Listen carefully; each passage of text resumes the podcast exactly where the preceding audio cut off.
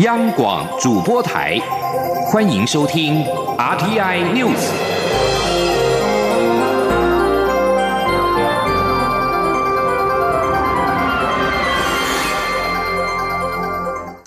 各位好，我是主播王玉伟，欢迎收听这节央广主播台提供给您的 RTI News 新闻。首先带您关注。九合一选举季公投落幕，以核养绿公投过关，二零二五年非核家园期限宣告失效。行政院发言人 Gulas Utaga 在今天表示，在二零二五非核家园年限失效之后，社会大众接下来就是要思考核废料何去何从。今天记者陈林信宏的采访报道。九合一选举落幕，执政党惨遭滑铁卢。行政院也针对较具争议性的政策是否脱离主流民意，积极检讨中。至于由行政院长赖清德领军的内阁是否进行改组，也备受关注。行政院发言人古拉斯尤达卡二十八号受访表示，目前各部会政策都在检讨当中，会在适当的时机做适度的调整。行政团队哦，非常虚心的接受，也深刻的检讨这一次。败选，那所以目前各部会都正在进行检讨以及政策的重新盘点。由于以核养绿公投过关，行政院也定调将废止电业法第九十五条。换句话说，二零二五年非核家园的年限也会跟着废除。民进党立委郑宝清提出，哪个县市的民众在以核养绿公投投票最高，核废料就应放在那个县市。对此，古拉斯也表示，这个议题也凸显了在以核养绿公投过关之后，社会大众接下来就得思考核废料未来该何去何从。这个问题背后凸显的，也就是核废料到底要何去何从、如何解决的问题了。那我想这个部分委员的意见呢，我们不多做评论。不过，的确留给社会大众思考的，的确是核废料的议题。那现在行政院的立场就是必须要尊重公投的结果。那我们会请这个经济部等相关部会重新来盘点我们的能源的政策。至于以和养绿是否代表核一、核二以及核三厂有可能延役，对此古拉斯也表示，目前只有核三厂还没有到申请延役的截止日，是否延役还是会请经济部等相关部会全盘考量各方的意见，并由中央和地方提出可行的做法。中央广播电台记者陈林信宏报道。而经济部长沈荣金今天在立法院答询指出，电业法第九十五条第一项的失效程序会依法来办理，能源政策将全面盘点，并且与国会沟通。至于反空污公投案要求火力发电每年减少百分之一，经济部将进行盘点，预计两个月之内提出相关的配套规划。而九合一选后，外界也关注下一任民进党主席的人选。外传立法院长苏家全有意辞去立院龙头参选，对此苏苏家全今天表示，包括他在内的每个被点名的人都应该承担责任，思考如何让党更好。而至于请辞院长参选党主席，是会变成落跑院长吗？苏家全表示，任何一个职务都有改变跑道的权利，这个问题也可以在他思考的范围之内。前天记者刘玉秋的采访报道。民进党在这一次九合一选举中溃败，蔡英文总统辞去党主席。民进党二十八号举行中常会，将推举一人代行党主席职务，之后并着手补选工作。外传蔡总统日前在官邸宴请贵当选的县市长及各派系代表时，有人向总统极力建议由现任立法院长的苏家全辞立法院长，参加党主席选举，推动改革事务。对此，苏家全办公室先是发出并无前往总统官邸与会，对相关。报道毫无所悉的说明后，苏家全二十八号在立法院受访时却说，每个被点名的人，或是所有关心民进党的人，都应该思考如何让党更好，得到民心。不管是我个人还是其他被点名的人，啊，我们都希望他们都能够好好想一下，啊，来怎么样啊，让啊民进党永续执政啊，然后能够啊。继续得到人民的支持。媒体追问苏家全是否有意接任党主席，苏家全说：“这不是意愿问题，每个被点名的人都应该思考，勇于承担，当然包括他在内。所以这个问题到现在为止还没有做最后结论。”至于立法院法定会期内若辞去院长，是否会被质疑是落跑院长？苏家全说，任何一个职务都有改变跑道的权利。啊，比如说像蛮多立委就去选县市长了啊。我想民主的一个制度，当然有它制度的设计啊。我想这个问题啊，也可以在我们的思考范围内了啊。但是我觉得一个民主的制度，自然有它民主制度的。啊，整个会展现的他的程序。媒体也追问是否有向蔡总统提过，苏家全则说没有。民进党立委陈明文则说，苏家全不管是在地方当县市长，或当各部会首长，现在又是国会龙头，当然非常适合领导民进党。不过外界质疑苏家全并非中生代，是否适合接班？陈明文说，没有中生代的问题，且中生代很难定义，声望与领导能力够，能解决问题，才是带领民进党向前走的最佳人选。中央广播电台记者刘秋采访报道。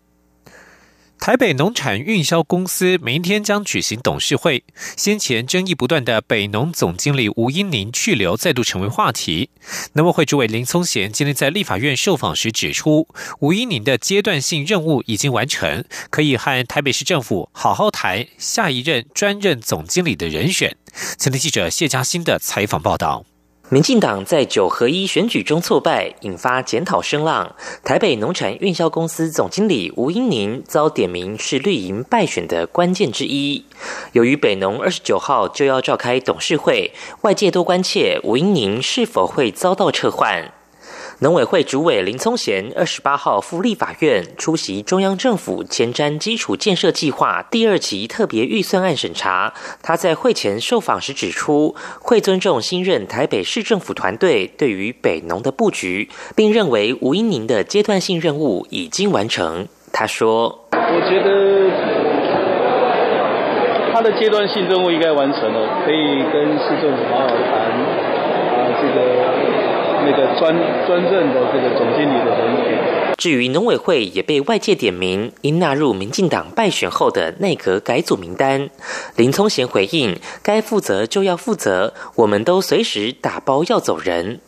另外，对于高丽菜产量过剩、价格下跌，林聪贤指出，农委会都有在帮忙，希望大家多吃一点。而超产巅峰期剩下两周，下一旬的栽种面积已经减少。他也强调，农产量很难控制，农委会只能辅导帮忙。如果可以控制，就不会有这样的问题。中央广播电台记者谢嘉欣采访报道。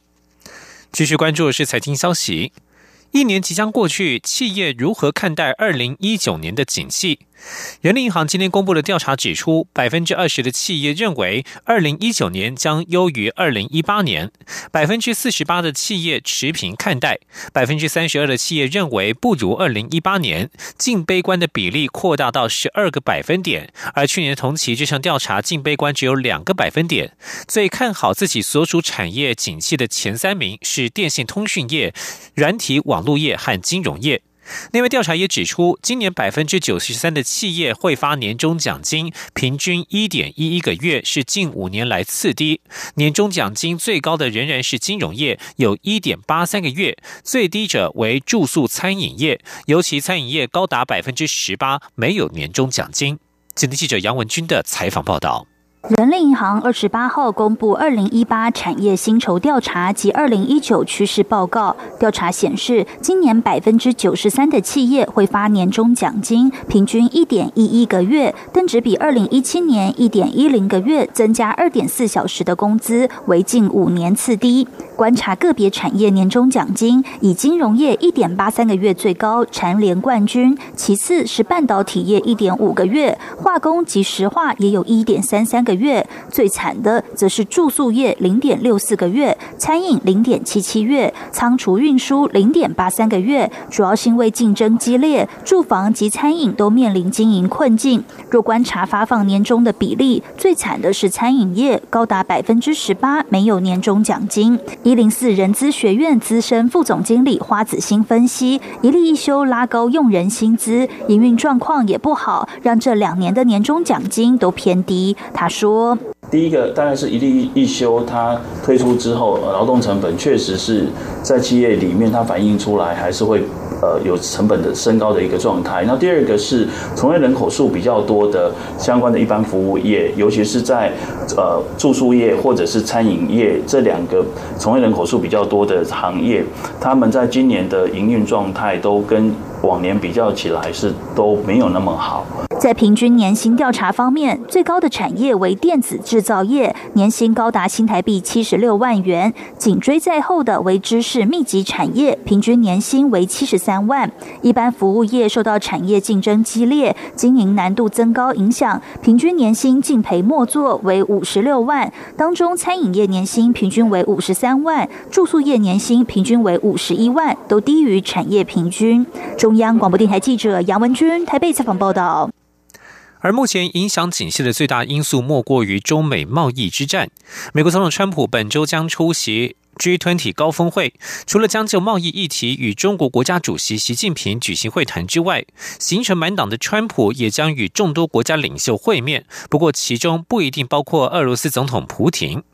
川习会聚焦美中贸易战。白宫经济顾问科德洛表示，川普认为美中之间达成协议的可能性很高，对此持开放态度，前提是双方公平互惠。但如果中国坚持反对美方要求，华府可能会加剧这一场贸易战，另外加征中国两千六百七十亿美元进口商品的关税。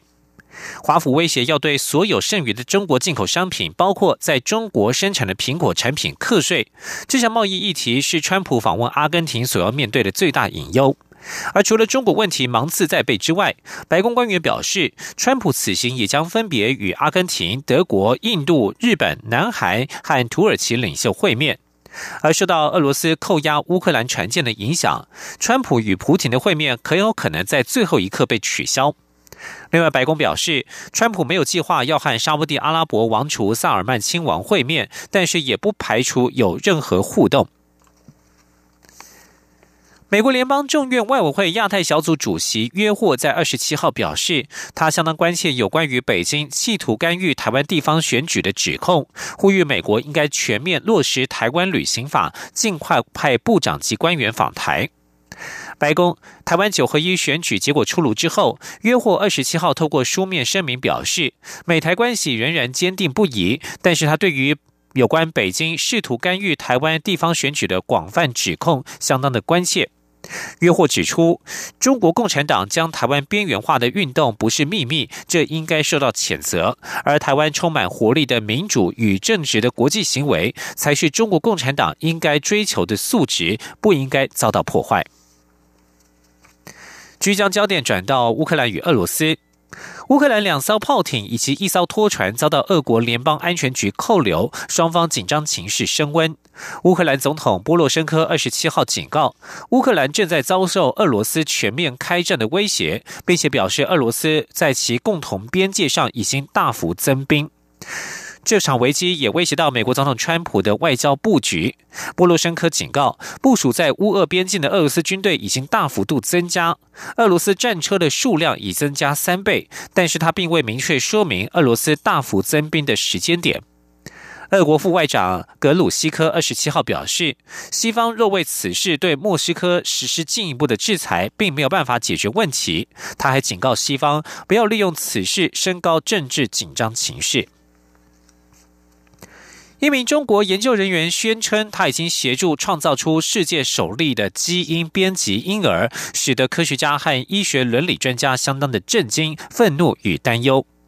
美联社报道，中国南方科技大学副教授贺建奎在二十六号宣布，名为露露和娜娜的基因编辑双胞胎本月稍早在中国出生。这对宝宝的一个基因经过修改，让他们出生之后就能够天然抵抗艾滋病，这在伦理上和科学上引起怀疑。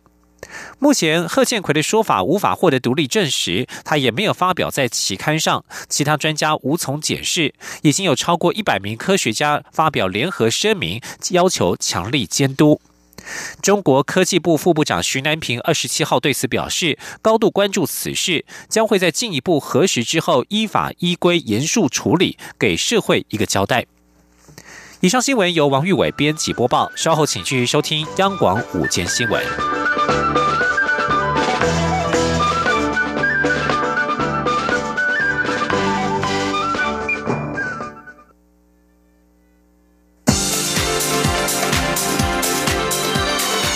这里是中央广播电台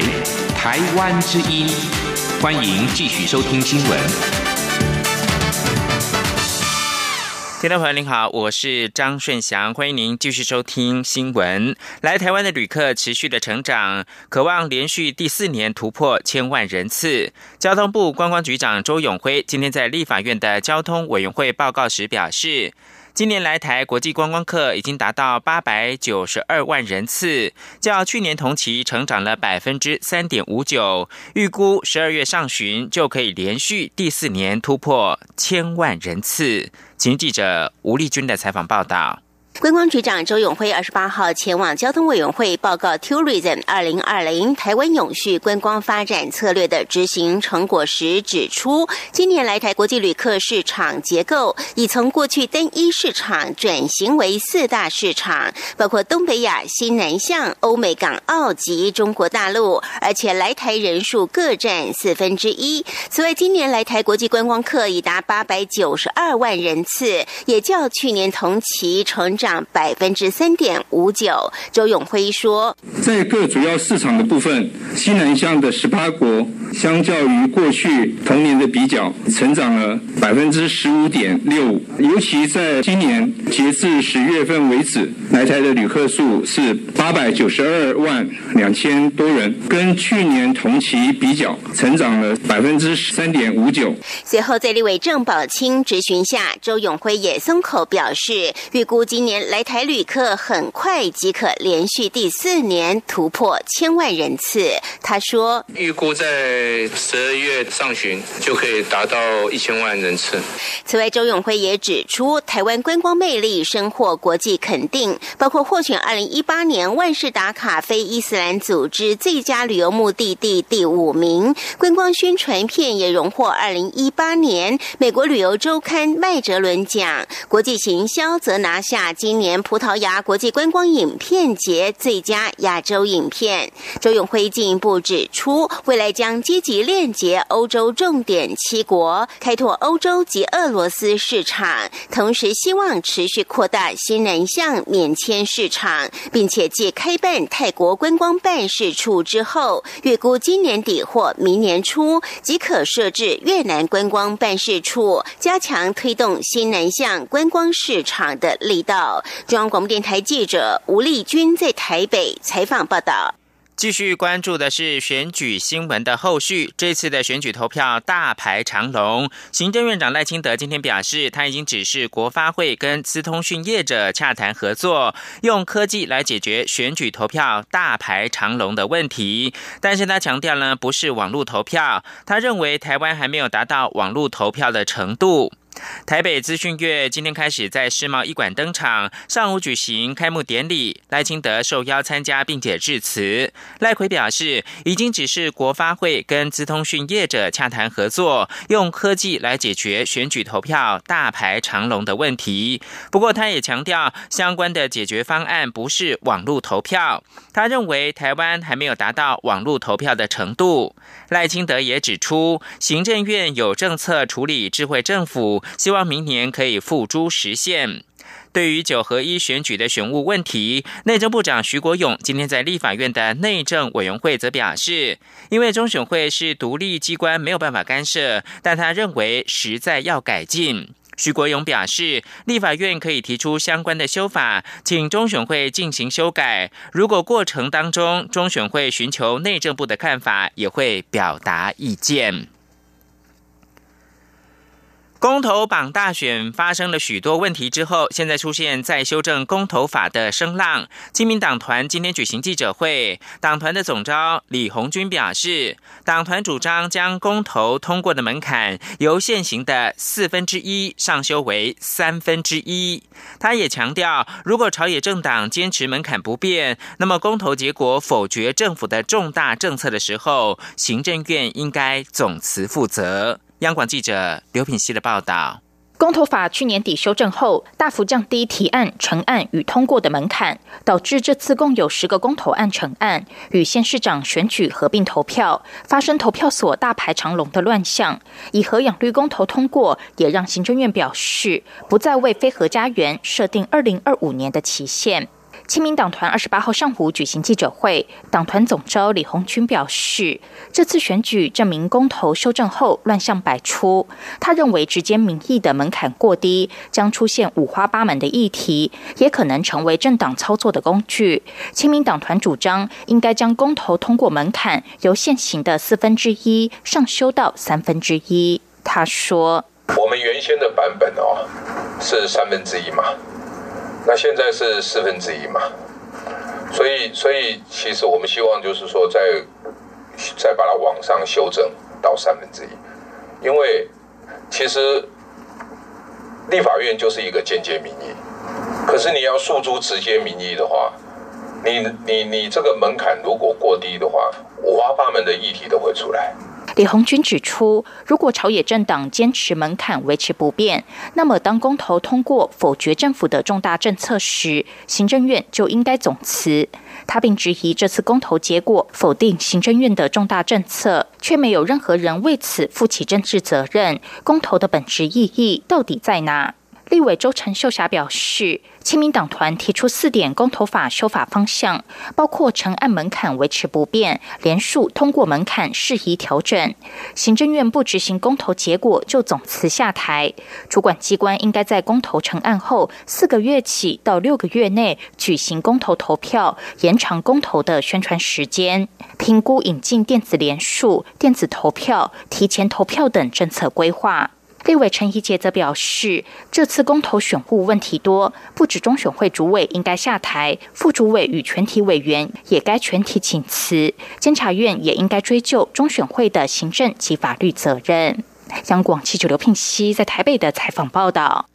在这次台北市长选举落败的国民党候选人丁守中，今天也召开了记者会，表示他们这两天收到许多选民跟选务人员提供的市政，证明在这次的选举工作上面有违法的事实，因此他的律师团决定要双管齐下，重新的申请验票，再视结果提出当选无效或者是选举无效的诉讼。请记者欧阳梦平的报道。在台北市长选战中，国民党候选人丁守中以三千两百五十四票的差距输给了寻求连任的台北市长柯文哲。由于差距在千分之三以内，丁守中原本依选罢法第六十九条规定向法院申请重新验票，但最后决定放弃，改提选举无效诉讼。国民党则传出力劝丁守中还是要申请验票，并愿意支付一半的开销。丁守中二十八号上午与律师共同召开记。者会表示，这两天接获许多基层里长、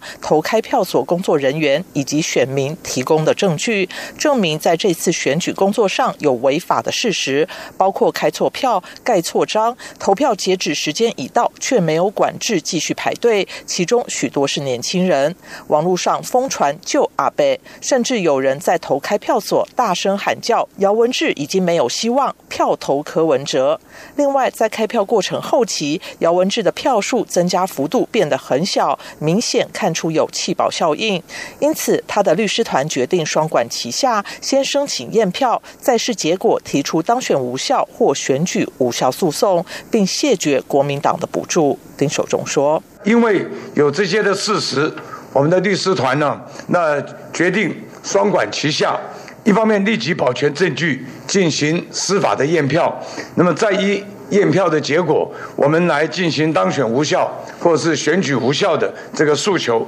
当然，我们也晓得台湾的民主啊是全球华人的灯塔。丁守中绝对接受干净的失败，但是绝对不能够这个容忍啊台湾的民主选举里面还有肮脏的这个胜选。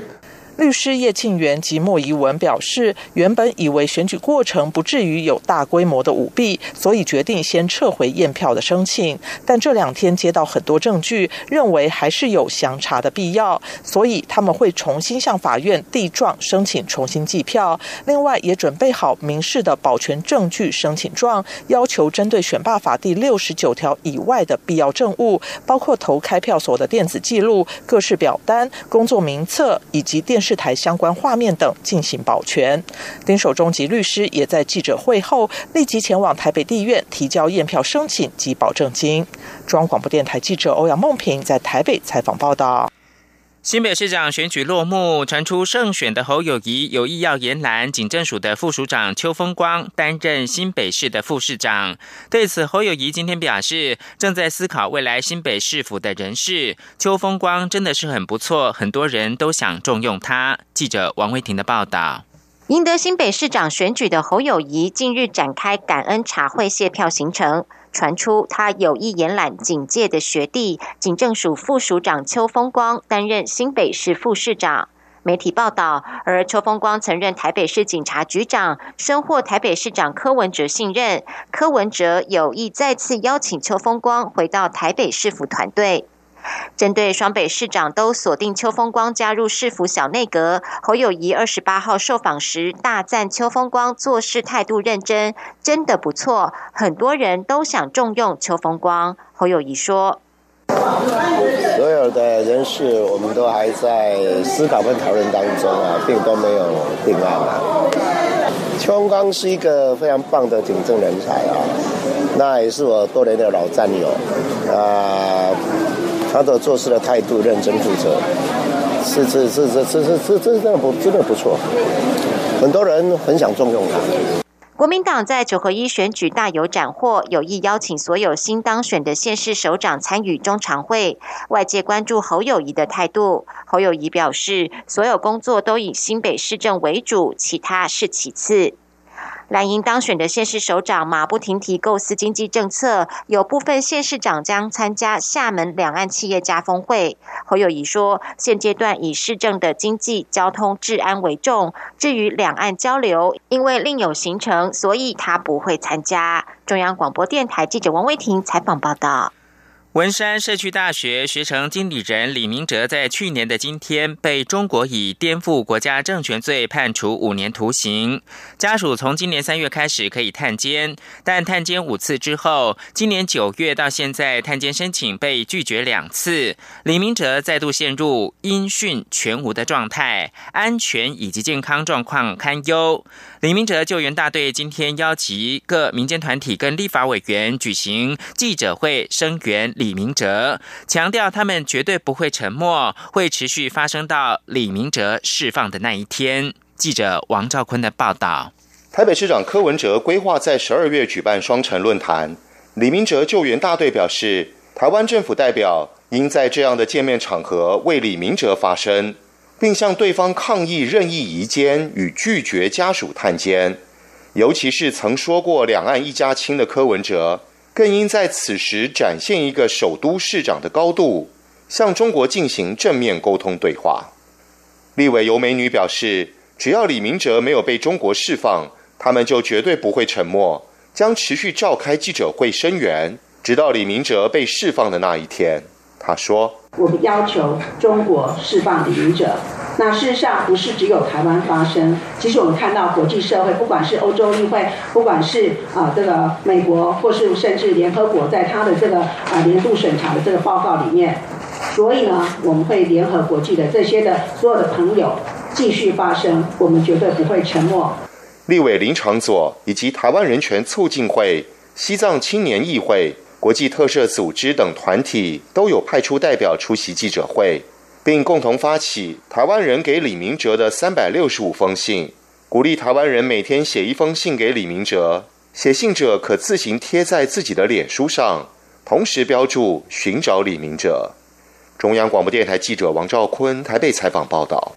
韩国联合通讯社二十七号引述高层外交消息人士报道，北韩领导人金正恩愿意让国际检查人员进入位在宁边的主要核设施查核。报道引述消息人士说，他知道金正恩在九月高峰会上告诉南韩总统文在寅，如果美国采取相应的对等措施，他不只愿意关闭宁边的核设施，还会同意接受查核。消息人士表示，文在寅在出席九月的联合国大会时，将这项讯息传达给美国总统川普。金正恩曾经提到，只要华府采取对等的措施，就愿意关闭宁边的核设施，但不曾传出他同意让国际检查人员前往查核。以上新闻由张顺祥编辑播报，谢谢收听。